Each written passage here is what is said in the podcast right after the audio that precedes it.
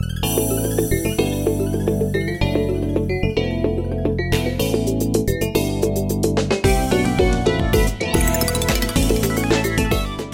ッドキャスト坂巻一平の医者が教える医療の話。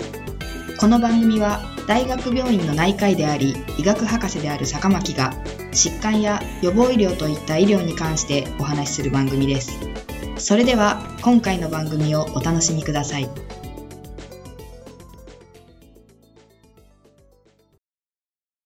皆さんこんにちは。坂巻一平です。ポッドキャスト坂巻一平の医者が教える医療の話。今回は誤嚥性肺炎のお話です。現在日本人の死因の第1位は悪性新生物いわゆるがんであり2位が心疾患3位が肺炎です。65歳以上になると肺炎になる率も肺炎による死亡率も急激に増加していきます。物を飲み込む働きのことを嚥下機能と言いますがご高齢になると嚥下機能が低下してきますこの嚥下機能が低下して口から食道へ入るべきものが気管に入ってしまうことを誤嚥と言います。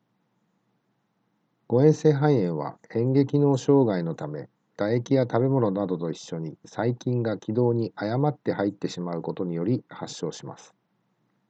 多くの誤嚥性肺炎は抗菌薬投与により治る疾患ですが肺炎は治っても嚥下機能は簡単には回復しませんのでご高齢の方で嚥下機能が低下した方では誤嚥性肺炎を繰り返すことになります。これまでこのような方はどうしてきたかと言いますと、物を食べると誤嚥してしまいますので、口から食べることを諦めて、胃ろうといってお腹から直接胃にチューブを入れて栄養を入れるということがされてきました。胃ろうを作って栄養を取るという処置は欧米では行われていません。なぜなら、お口から食べ物が摂取できないことは、それ自体老衰、または寿命と考えられているからです。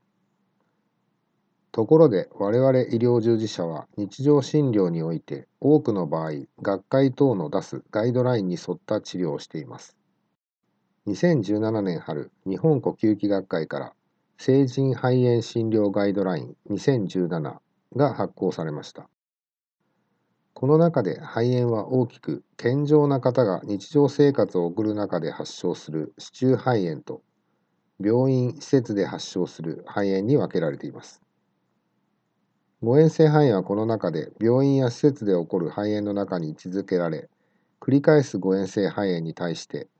個人の意思や QOL、すなわち生活の質を考慮した治療、ケアという治療方針が示されています。これは日本のガイドラインとしては画期的な治療方針です。なぜならこの治療方針の意味は誤嚥性肺炎を繰り返す場合抗菌薬を投与すれば治癒する可能性が高くても、ご本人もしくはご家族が治療を望まなければ抗菌薬を投与しないという選択肢を示しているからです。これまでは治癒の望めない、例えばがんの末期では治療をしないという選択肢はありましたが、治癒可能な疾患で治療をしないという選択肢がガイドラインに示されていることが画期的です。たとえ肺炎は治癒しても、その後の生活の質の低下を考慮して肺炎を治療しないという選択肢です。選択肢の中からどの治療方針を選ぶかは医療従事者が決めることではなく、ご本人とご家族が決めることです。